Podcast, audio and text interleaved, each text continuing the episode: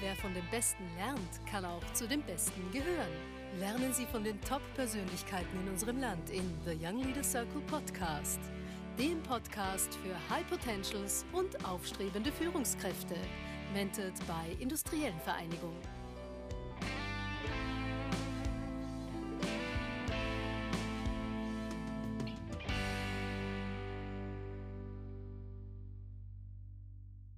Herzlich willkommen zu einem neuen Podcast der Young Leaders Circle. Ich freue mich sehr, dass ich heute Christina Wilfinger begrüßen kann, Geschäftsführerin von SAP Österreich. Freut mich sehr. Ich habe gesehen einen sehr spannenden Lebenslauf, über den wollen wir sprechen. Und ja, vielleicht erzählen, stellen Sie sich mal vor und erzählen über den bisherigen Werdegang. Ja, vielen herzlichen Dank erstmals für die Einladung. Freut mich sehr, dass ich heute in diesen noch nicht ganz frühlingshaften Temperaturen. Ab morgen. Ab morgen dann, hoffentlich ja. äh, ähm, wieder mehr Sonnenschein, aber wir haben hier eine schöne Location ausgesucht. Von dem her freut es mich ganz besonders, dass wir die Gelegenheit haben. Ja, wie Sie schon gesagt haben, ich bin seit 1. Februar verantwortliche Geschäftsführerin für SAP Österreich, was mich sehr freut. Spannende Aufgabe. Vor allem, ich möchte hiermit auch ein neues Jahrzehnt einleiten, ein neues Jahrzehnt für den österreichischen Markt, für unsere österreichische Industrie, für die österreichischen Kunden hier auch den Weg aufzubereiten in, in die Digitalisierung, weil ich denke, die Chancen sind größer als die Risiken und dafür stehe ich auch. Okay. Ja, erzählen Sie, wo, wo kommen Sie her? Welche Ausbildung haben Sie gemacht? Ich meine, wie sind Sie dort das geworden, was Sie jetzt sind? Wie ist ich, der Weg? Ich darf da vielleicht ähm, doch einige mittlerweile Jahrzehnte zurückgehen und vielleicht so ein bisschen diesen, diesen Wegscheidepunkt noch einmal skizzieren, den ich eigentlich mit 14 Jahren hatte. Und zwar ich komme, wenn ich so möchte, oder zwei Herzen schlagen in meiner Brust. Äh, das passt auch ganz gut zur Analogie. Die Hälfte meiner Familie kommt aus dem künstlerischen Bereich, die andere Hälfte ist doch eher auf der analytischen Ecke, okay. wenn man so möchte, oder auf der betriebswirtschaftlichen Ecke. Und äh, ich spiegel das ganz gut wieder. Mit 14 war die Entscheidung da, schlage ich den künstlerischen Weg ein oder doch eher in die, in die analytisch-technische Ecke. Und ich bin seit meinem, ich sage jetzt einmal, sechsten Lebensjahr ähm, passionierte Pianistin. Okay habe mit elf Jahren dann begonnen, ähm, Saxophonunterricht zu nehmen und mit 14, wenn ich das so salopp formulieren darf, waren natürlich die, die Ideen da oder der Wunsch da, die nächste Candy Dalfer zu werden. Okay. Ja, wie man sieht, das ist mir nicht gelungen, aber ähm, die Entscheidung mit 14 dann wirklich eine technische Ausbildung einzugehen. Ich habe mich für eine HTL entschieden mit Fachrichtung EDV und Organisation. Ich frage jetzt kurz mal ja. nach, weil, äh, weil ganz einfach sich entscheiden ja. zwischen dem mhm. musischen Bereich und technischen, ja. das wirkt jetzt für mich, ich bin selber Betriebswirt, klingt für mich ein bisschen hart oder ganz einfach, passt jetzt einmal auf den ersten Blick nicht zusammen.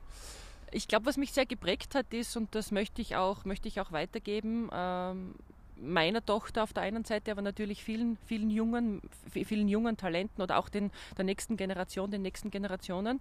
Deshalb habe ich es erwähnt, ich habe mit sechs Jahren begonnen, Klavierunterricht zu nehmen und ich, es gibt auch genug wissenschaftliche Studien dazu. Das hat etwas gemacht mit mir. Mhm. Das ist jetzt nicht nur die Musikalität, die künstlerische Ader, die, die mir anscheinend mitgegeben worden ist, sondern das macht sicherlich auch was mit dem Gehirn.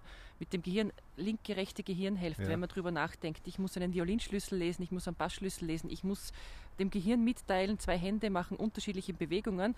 Ich denke, das hat bei mir sicherlich die Basis geschaffen für eine, ja, für dieses analytische, für dieses faktenbasierte, doch vielleicht eher, was Sie gemeint haben, doch eher ähm, sehr mathematische ich in auf mir. den ersten Blick, also man kann ja, es auch gut erklären. Ja. Aber der Werdegang hat dann gezeigt, dass die, die, Musikali oder die, die, die, die musikalische Ausbildung oder mein, mein musikalisches Hobby, was es ja nach wie vor ist, mich sicherlich auch dann in den, in den Folgejahren sehr stark auch in meiner, in meiner weiteren Karriere geprägt hat, Stichwort Führungsverhalten etc. Also ich glaube, das, das, das, schließt, das eine schließt das andere nicht aus, sondern das war eine optimale Ergänzung. Und ich habe es auch immer wieder versucht, ähm, jetzt natürlich nicht auf der professionellen Ebene, aber die Musik hat mich mein Leben lang begleitet. Das wird auch hoffentlich weiter so sein.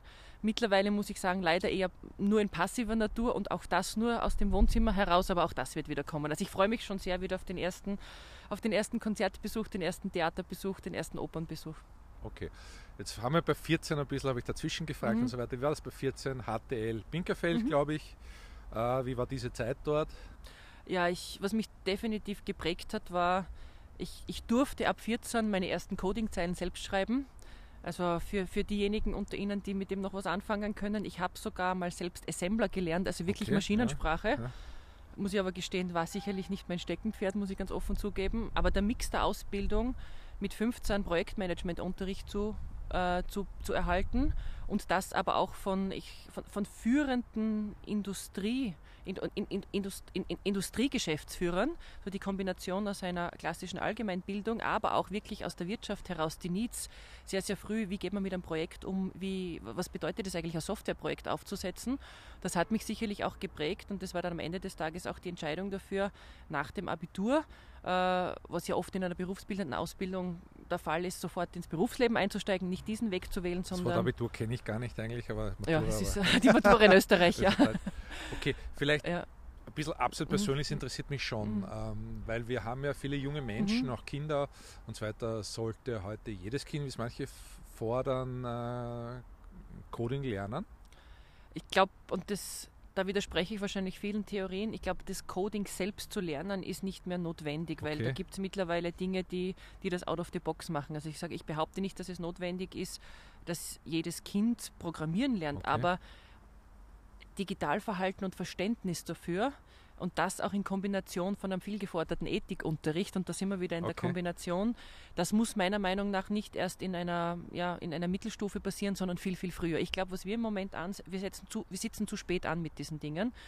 Wir müssten nativ wahrscheinlich schon in der frühkindlichen Bildung im Kindergarten ansetzen. Und das wäre mein Wunsch auch oder mein okay. Appell äh, an, die, an, an die Politik, hier das nicht als Randthema zu positionieren, sondern auch als, ja, so wie es so wie es spielerisch ist, lesen und schreiben zu lernen, ist auch digitale okay. Bildung auf der, auf der Agenda. Möglichkeiten. Mick Hirschsprich war mal hier und hat gesagt, eigentlich, man sollte den Kindern gar keine Schrift mehr beibringen, weil das kann man heute mit einer Tastatur lernen und so weiter. Das war natürlich, dem, ich glaube, glaub, da, da, da, würde ich ein bisschen widersprechen, weil man sieht aus den Nordics, die ersten Studien, dass gerade das handschriftliche Lernen etwas macht, auch mit den, mit, der, äh, mit, mit den neuronalen Netzen im Gehirn. Und am Ende des Tages ist ja das auch wieder die Basis. Neuronale Netze sind die Basis für für wo wir eigentlich dann auch als, als, als, als, als Gesellschaft die, Technik, die, die künstliche Intelligenz abgeleitet haben. Und ich, da, also da, da würde ich wirklich konkret widersprechen und sagen, okay. bitte lasst die Kinder weiterhin. Okay. Aber es geht beides. Und ich, und ich denke, das, das ist auch das, das, was es am Ende des Tages ausmacht. Das nutzen uns jetzt nicht, wenn wir nur digitale Experten haben, sondern es geht auch um die Übersetzung. Es geht um die Übersetzung, was sind die Bedürfnisse, ich muss es verstehen, was sind die Bedürfnisse der heutigen, der heutigen Wirtschaft, der heutigen Umwelt, der heutigen Gesellschaft. Ich brauche aber auch ein technologisches Verständnis. Und es ist nicht immer entweder oder, sondern es ist die Kombination von beiden. Und das, das sollten wir der nächsten Generation möglichst früh mitgeben. Also da merkt man schon die musische Ausbildung. Ausbildung, dass es ganz einfach mehr gibt. Zwei Herzen in meiner Brust. Genau. Ja. Äh, die Wahl vom Studium, mhm. das ist der nächste Cut. Ich mhm. meine, mit, mit der HTL mhm. natürlich mhm. geht es in die Richtung, aber ganz bewusst ausgesucht. Ja, es war auch hier wieder ein, ein, ein eine Weggabelung, wenn man so möchte. Ich meine, als gebürtige Grazerin war natürlich der erste Aspekt zu überlegen, in der Heimat zu bleiben. Ähm, zum damaligen Zeitpunkt war es wirklich dann auch die Studienrichtung, äh, die mich nach Wien, die mich nach Wien äh, gebracht hat weil die technische Mathematik oder Telematik, das war mir dann doch etwas zu sehr, okay. zu, zu, nah, zu nah am Herzen der Technik, auch wenn es mich interessiert hätte. Und die Kombination in Wien äh, mit Wirtschaftsingenieurswesen äh, war für mich einfach die, an der TU, war für mich die perfekte Ergänzung, was den Werdegang von der HTL, EDV und Organisation eigentlich gut fortgesetzt hat. Darf ich schon fragen, wie viele Frauen waren in dieser Studienrichtung? War das damals schon in der Minderheit, nehme ich mal sehr, an? Sehr, sehr wenig und ich muss gestehen, ich war damals sowohl in, in, während der HTL-Zeit, aber auch in den Studienjahren immer wieder, es, es, gab, es gab viele Programme und ich glaube, Gerti Kappel jetzt aus der TU, die versucht ja. hier auch äh, immer wieder das Thema Frauen in der Technik, wie motiviere ich sie, wie kriege ich auch den, den Frauenanteil in die Höhe. Und da sind wir wieder bei dem Punkt, den ich vorher angesprochen ja. habe. Ich glaube, mit 19 ist es zu spät. Okay. Es muss viel früher anfangen. Und das, das Traurige ist schon, ich bin mit, mit, äh, mit einigen meiner Professoren äh, aus meiner Studienzeit, aber auch aus der HTL-Zeit noch in enger Verbundenheit. Okay. Natürlich auch, wenn es um das Thema Talenterekrutierung ja. geht. Und der Anteil hat sich leider Gottes nicht massiv verändert. Und das ist jetzt doch 25 okay. Jahre her. Und okay. das, das, stimmt mich schon nachdenklich. Okay, also früher beginnen, vor 14 wahrscheinlich noch. Ja, ich, ich sehe es wirklich, ich sehe es wirklich in der Grundschulausbildung, in der frühkindlichen Bildung. Und dadurch, dass ich ähm, das jetzt am eigenen Leib als Mutter einer Tochter auch mit, miterleben darf, ähm, ich glaube, da kann man noch, da, da, da haben wir noch Luft nach oben. Okay. Gut, nach dem Studium die ersten Berufserfahrungen mhm. habe ich gesehen, teilweise noch während dem Studium bekommen. Genau, ja. Es war für mich auch wichtig, wie, während wie des Studiums ja, immer ja. Ähm, das, das theoretisch Angelernte auch wirklich in der Praxis umzusetzen. Das war für mich eigentlich kein Thema und mit, mit der Wahl des Studiums und mit der Wahl der Ausbildung war das dann eigentlich auch nie ein Problem, hier nebenbei berufsbegle äh, berufsbegleitend zu studieren und zu arbeiten. Und das waren sicher auch die prägendsten Jahre dann für die, für die weiterfolgende Karriere. Also ich durfte dann bei der damals noch Mobilcom Austria ja äh, auch die spannenden, die, die schon mit SAP, SAP schon mit SAP in, in Verbindung okay. gebracht, ja, äh, auch die, die, die, die spannende Erweiterung im Osteuropa-Geschäft begleiten, waren für mich sehr, sehr, sehr, sehr, sehr, sehr interessante Lehrjahre, hier auch aus Österreich heraus die, die, die, das, Kerngeschäft in Osteuropa, die Erweiterung damit zu begleiten und bin dann eigentlich sehr früh wirklich zum, zum, zum Hersteller zu, gekommen, habe dann bei der SAP in der Beratung begonnen, dort viele Jahre in unterschiedlichsten... Direkt bei SAP angestellt? Direkt bei, SAP einem, angestellt, direkt bei SAP angestellt, ja. ja. Ähm, in unterschiedlichste Branchen hineinschnuppern dürfen also die klassische Beraterkarriere begonnen als, als Consultant, dann als Principal Consultant, als Projektleiter, also okay. was man halt so kennt von, den, von dem Karriereweg. In, wie gesagt, das, was mich immer sehr, sehr geprägt hat, war die Vielfalt und die Vielfalt auch äh, in dem klassischen Beraterleben, also ich hatte jetzt nie einen speziellen Industriefokus, dass ich sage, es war die produzierende Industrie oder es war eher im, im Bereich Financial Services, Banken, Finanzen oder aber auch im öffentlichen Bereich. Also ich durfte hier wirklich eine breite Band, eine breite Palette an Kundenprojekten mitbegleiten, auch, auch erfolgreich mitbegleiten. Und der Ruf dann von einem Schweizer Partner hat mich 2010 ereilt, da auch einmal wirklich den Step Out zu machen von ja. der SAP, ähm, im Dachraum stärker unterwegs zu sein durfte dann auch Projekte in Indien begleiten. Also es war auch eine spannende, war auch eine spannende Erfahrung. Ja, und das, es hat mich dann wieder zur SAP zurückverschlagen, auch mit einem Zufall. Also es war wirklich ein, ein Momentum, äh, so wie man es oft klassisch aus Filmen kennt. Man trifft sich am Flughafen zwischen zwei Business-Meetings, kommt in ein Gespräch zum damaligen Geschäftsführer der SAP Österreich mit, einem konkreten, mit einer konkreten Anfrage und sagt, möchtest du das nicht übernehmen? Ja, und das, das hat mich dann wieder, die Aufgabe war so spannend, dass Etwas ich ja gesagt habe. vergessen, Microsoft war Nein, die kam erst später. Die kam erst später. Die kam erst später, okay, die kam erst später ja. Wann war der Moment, wo man erstmal von der Ausbildung mhm. technisch mhm. und so weiter das erste Mal Leute führen muss? Wann, ich glaube, das gibt es mal irgendwann nach ein paar Jahren Berufserfahrung, wo man das erstmal weiß. So, jetzt ist mhm. eigentlich, das hat man vielleicht noch nicht gelernt auf der Uni mhm. und der erste Moment ist auf einmal da. Ist es Ihnen auch so gegangen? ich glaube, die, die Grund-DNA ist auch in mir drin, dann Führungsverantwortung und generell Verantwortung zu übernehmen. Das hat sich auch in, schon früh während der Schulzeit eigentlich herauskristallisiert. Stichwort Klassensprecher, Schulsprecher, also okay. also so die, die, ähm, der Leading Captain zu sein oder am Ende des Tages auch, wenn es mal nicht so funktioniert, wenn es nicht äh, unter dem Sonnenlicht ist, auch den Kopf hinhalten zu müssen. Äh, das ist definitiv etwas, was in mir drinnen ist.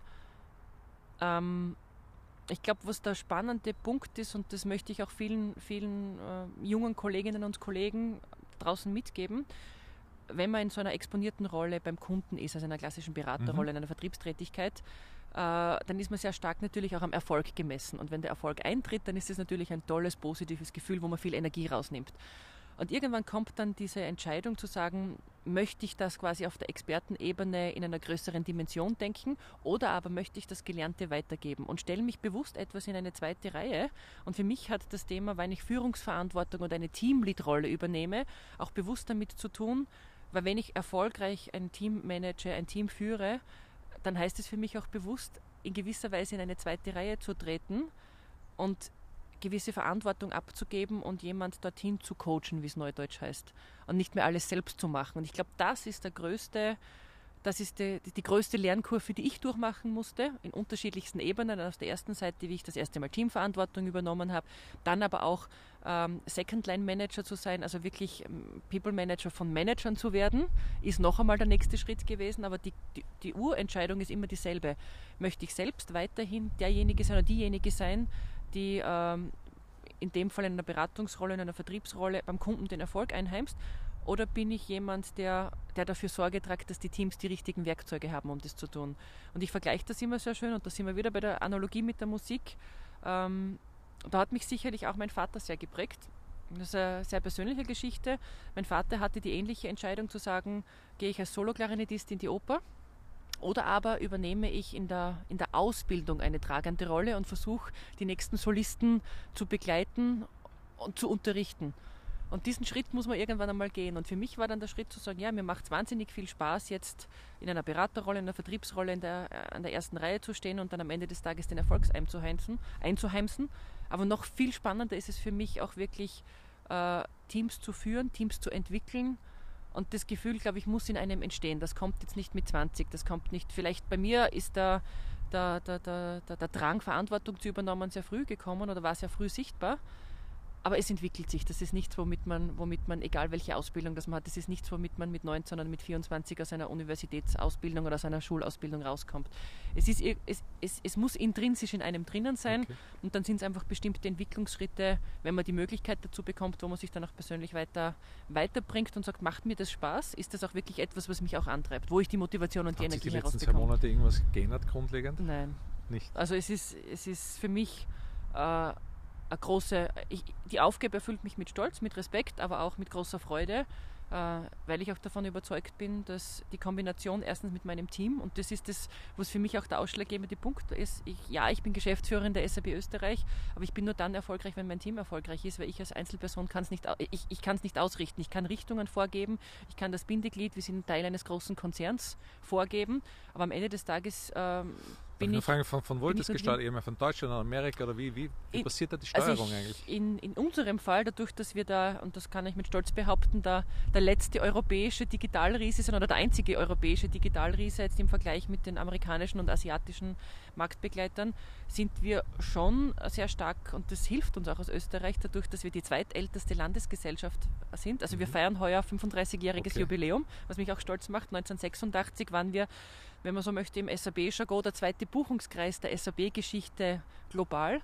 Und das hilft natürlich. Es ist nicht nur die, die gemeinsame Sprache, die natürlich verbindet, aber auch die, die, die, Nähe, die geografische Nähe und die Historie. Also wir, wir haben da schon einen sehr, sehr engen Draht auch zum, zum Headquarter in Waldorf. Ganz am Ende vom Gespräch, wir sind schon am Ende angelegt, was wollen wir den Jungen mitgeben, dass sie vielleicht bei SAP, aber auch woanders Karriere machen, wenn sie das wollen. Also was ist das Wichtigste, was, was Sie vielleicht den, den jungen Zuhörerinnen und Zuhörern mitgeben wollten? Ich glaube, wir sind im Moment in einer sehr, sehr spannenden, schwierigen, herausfordernden Zeit.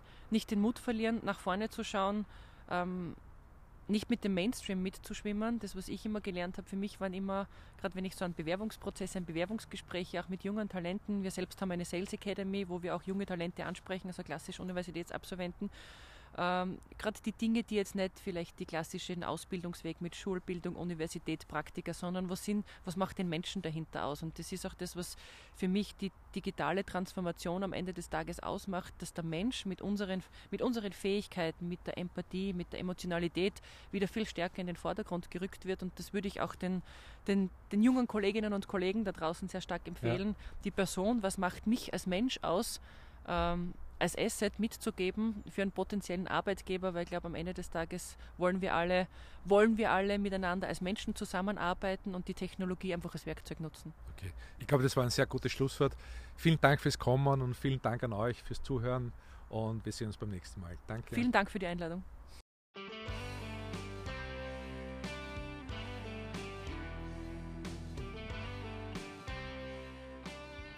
Spannende Leadership-Impulse, die zum Nachdenken, Diskutieren und gerne zum Teilen anregen sollen. Das war The Young Leaders Circle Podcast. Der Podcast für High Potentials und aufstrebende Führungskräfte. Jeden Mittwoch um 19 Uhr.